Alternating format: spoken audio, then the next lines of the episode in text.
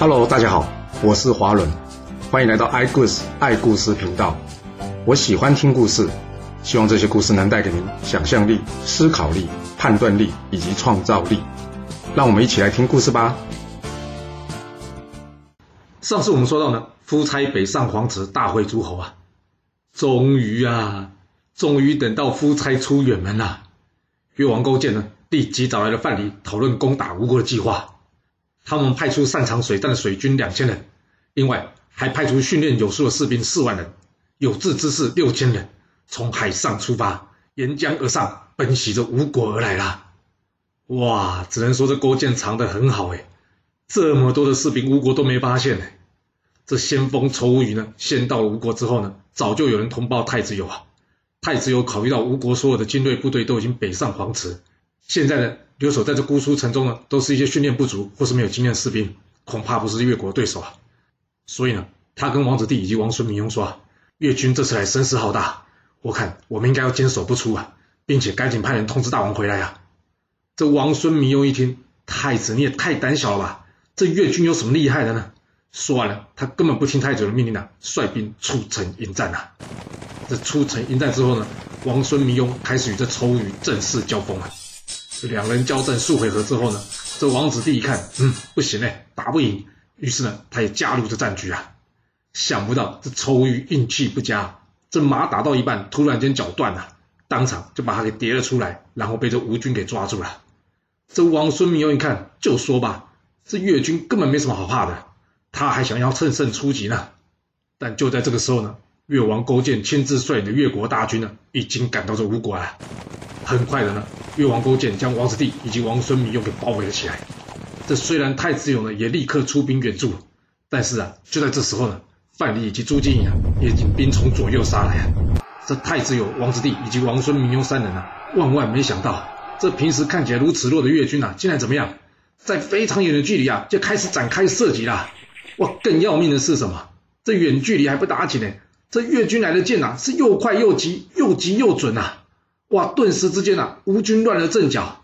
太子友一看，这个不行啊，再这样下去，还没有接触到越军，吴军就损失大半呐。所以怎么样，必须赶紧缩小战斗距离啊！这三人呢，朝着越军冲杀而去啊。而这个举动呢，正好中了勾践的心意啊。为什么？因为刚刚一试啊，已经验收了陈英所教的越军射箭的技术啊。那现在近身肉搏，刚好可以确认一下。这越女剑法是不是可以让越军以一挡十啊？甚至是什么以一挡百啊？这双方大军开始接触，展开近身肉搏的攻击啦。这一边是训练不足的吴军，而另外一头呢却是训练充足的越军。这战场上的强弱分别，很快的就明显显现出来了。结果太子友等三人才不一会的功夫呢，就被这越军给团团围住啊！太子友一看不妙啊，但是想要撤退，却无法冲出这越军的包围网啊！这王孙弥用呢，虽然拼死保护着太子友及王子弟呢，想要让他们设法脱离战场，但无奈这些越军战士啊，并不同一般士兵啊，他们个个武艺高强啊。最后，这王孙弥留不知倒地战死啊。在经过一番冲突之后，这太子友也身中数箭，他心里想：惨了，看来今天是无法突围了。与其战败被俘，还不如英勇阵亡。决定好之后呢，太子友再次起身奋战，并且呢，吸引越军与他交战。直到精疲力尽之后呢，他才举剑自尽。其实太子有这举动呢，除了是想要保留自己的颜面之外呢，另外他还是在为王子弟争取逃离战场的时间呢。好不容易，王子弟终于逃离出这战场了。而勾践在杀了两人之后呢，继续率领越国大军直逼吴国城下。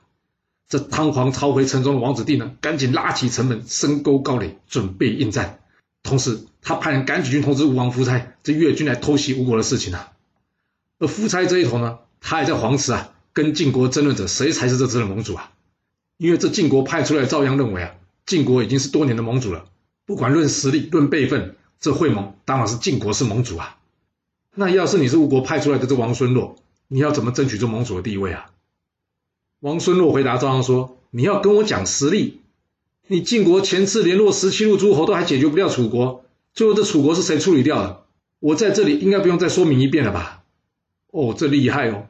不用吴国大败齐国来做比较，而是同样用晋国跟吴国的对手楚国来做比较，这样就比较坚实的基础了。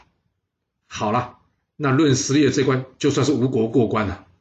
但是人家晋国已经是多年的盟主了，在辈分上可比吴国高上许多啊。那这该怎么说服他呢？王孙洛说：“论辈分吗？你晋国的始祖是谁啊？是周成王的弟弟叔虞，不是吗？还记得我们在西周的故事一开始时候有说过啊，这周成王同业封地的那段故事吗？这晋国啊，就是那时候封给唐叔虞的。那王孙洛呢，指的就是这件事。王孙洛接着说：“这叔虞是周成王的弟弟，而我吴国的祖先泰伯则是周武王的伯祖。”这要是论辈分，你们还不知道排到哪里不是吗？我啊，这下晋国论实力、论辈分都输了，那那要让出盟主吗？怎么可能？这晋国好歹也是个大国啊，除非一战，不然谁会承认自己的实力不如人呢？谁有可能轻易将盟主宝座拱手让人呢？虽然这两大国连日争论不休啊，但下面的小弟们啊，可都不敢出声啊。正所谓什么，不要乱选边，以免选错边。这大人在吵架，小孩闪一边。那各诸侯们呢，基本上呢，已经是搬板凳看好戏的心态了，就等着这晋吴两国呢讨论出个结果来，他们再决定就可以了。而就在这时候呢，王子弟的使者终于赶来到这皇子会盟场地了。这夫差一听啊，王子弟的使者，怎么不是太子有的使者呢？难道国中有变吗？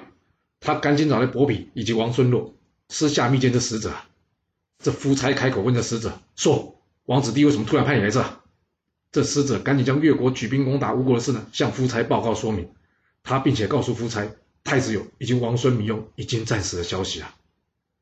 哇，晴天霹雳啊！夫差万万没想到，没想到伍子胥才是对的，这越国真的出兵攻打吴国了。这夫差一时之间方寸大乱啊！这一旁的伯嚭跟着使者说：“辛苦你了，你赶紧回去跟王子弟说。”大王这就班师回国，请他务必坚守城池啊！使者领命之后呢，立刻转身回头，准备回去吴国。但就在这时候，突然间，唰的一下，哇！一把长剑从他背后刺出到胸前，他只觉得眼前一黑，背后一凉，就当场倒地，一命呜呼了。这一旁的夫差看到这状况呢，他吓了一大跳，他对伯嚭说：“你疯了吗？你干嘛杀了他？”伯嚭回复夫差说：“大王。”我没疯啊，要人回去送信呢，谁都可以做。但这个人说的话呢，是真是假，我们还不清楚。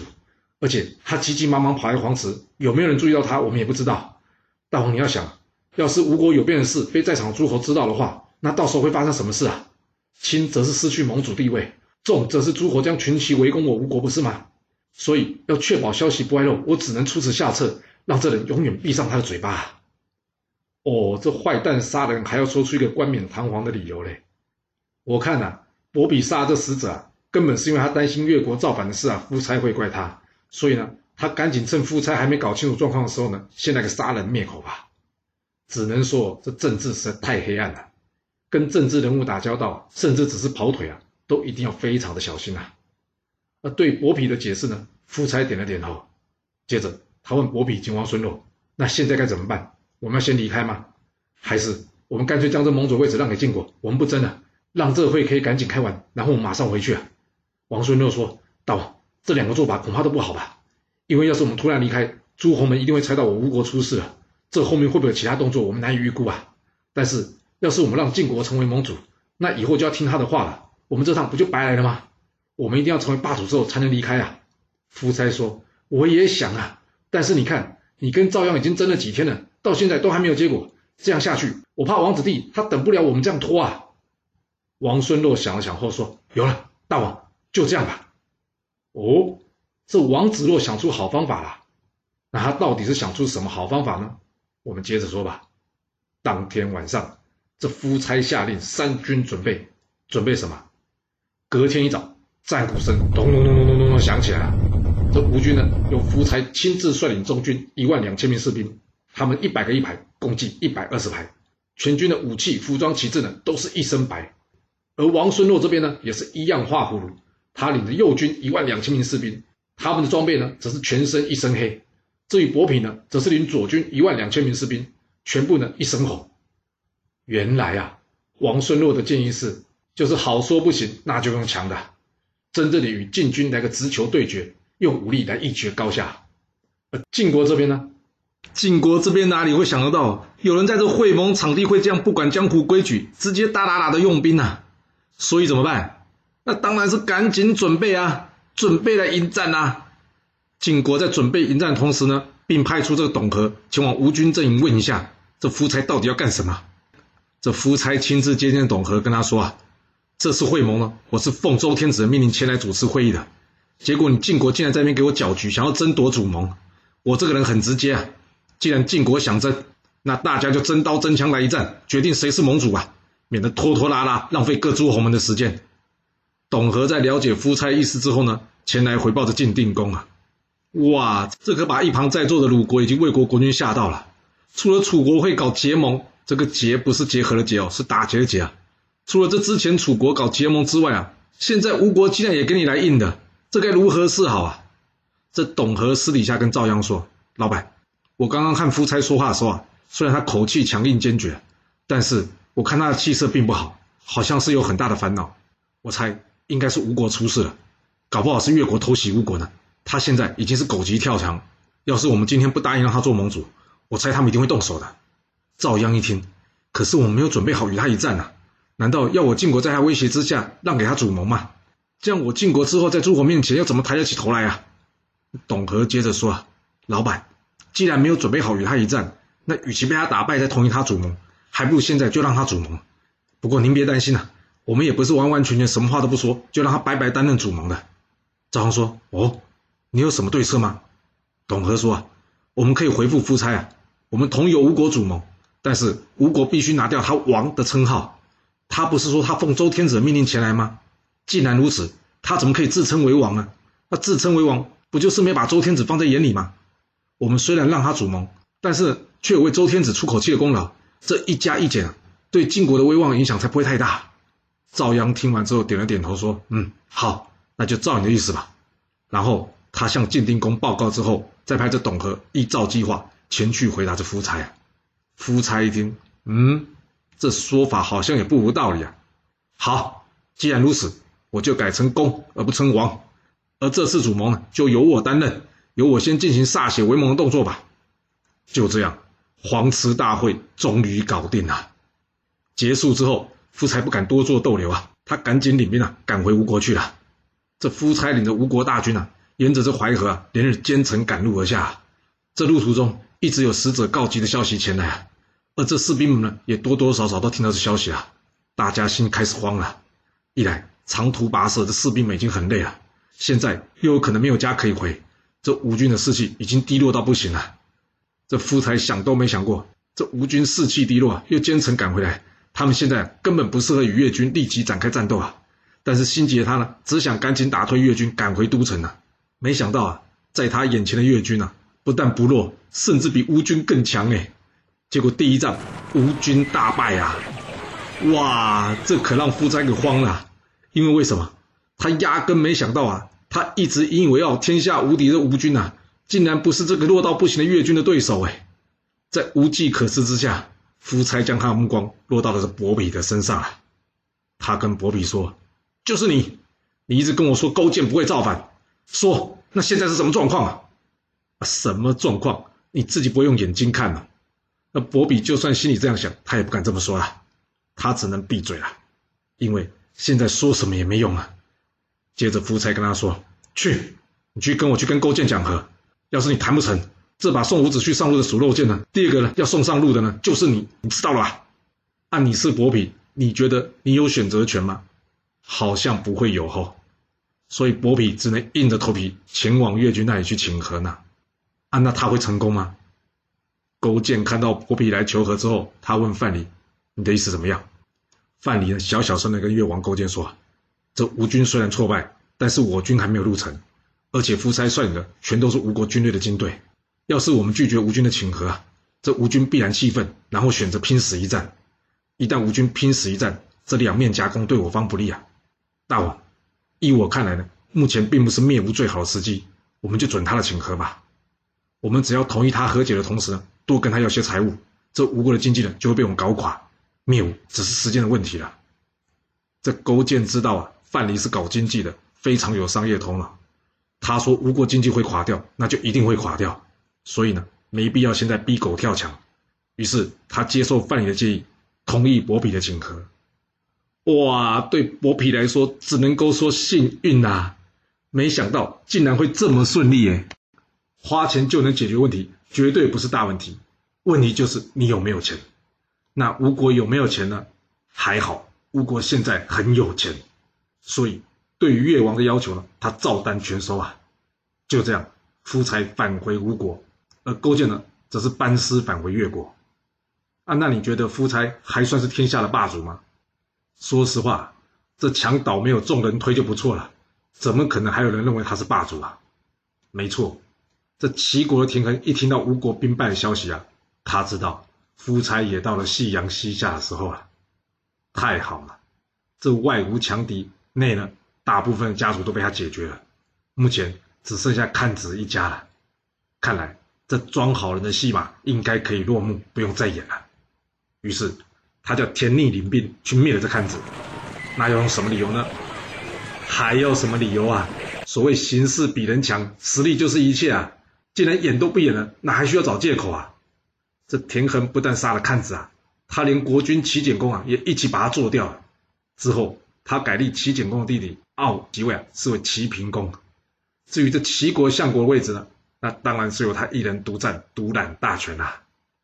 而这人在鲁国的孔子听到这田横乱臣贼子弑君的消息啊，他跑去找这鲁哀公，跟他说：“主公，我们应该要出兵去讨伐这田横，为齐国主持正义的。”这鲁哀公一听，出兵，别闹了吧，兵权都不在我手上哎。呃，要不要你先跟三桓讨论一下？孔子一听，没搞错吧？你才是国君呢。他跟鲁哀公说：“我心中只有国君，没有三桓。”鲁哀公听完之后说：“谢谢你啦，但是你也不要让我为难吧。这件事你也知道，我做不了主啦。”听到这，孔子只能无奈的离开了。啊，那三桓有去讨伐田横吗？并没有啊，因为这田横呢，也担心人家会讨伐他。所以呢，他把之前齐国占领鲁国的土地，都还给鲁国，然后呢，又去贿赂这晋国，并且与吴越两国交好。那至于其他小国呢，反正他们不敢吭声，就不用理他们了。那你说，经过他这一番操作之后，还有人会主持正义吗？答案就是，果然没有。哎，这田横虽然摆平了外面的诸侯啊，但是内部的不满也需要解决啊。于是他再次当起了善财童子，施舍人民啊。啊，由于百姓拿了他的好处啊，当然对他的抱怨也就低了许多。这田横呢，就更进一步的削弱齐国国内各家族的势力啊。接着，这田横要求这齐平公啊，将齐国超过一半的土地呢，都封赏给他。不过，这田横要这么多土地，他一个人要怎么管理啊？这田横想出一个非常奇葩的方法，什么方法？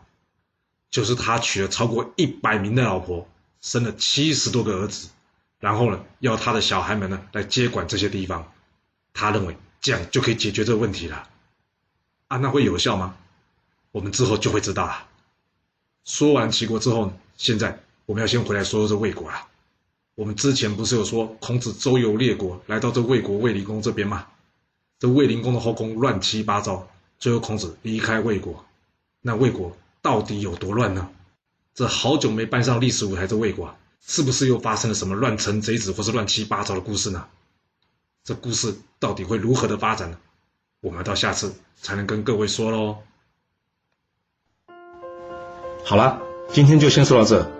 若喜欢我的故事，记得动动您的手指，给我五星评价，或是追踪、订阅以及分享哦。当然，也欢迎您留言分享你对这一集的想法，或是你也可以请我喝一杯咖啡或是饮料，让我有持续创作的动力。其实历史就是顶层阶级的生活记录，了解他们的思考方式以及作业模式，才有机会改变您的未来。谢谢您来听我说故事，我们下次再见喽。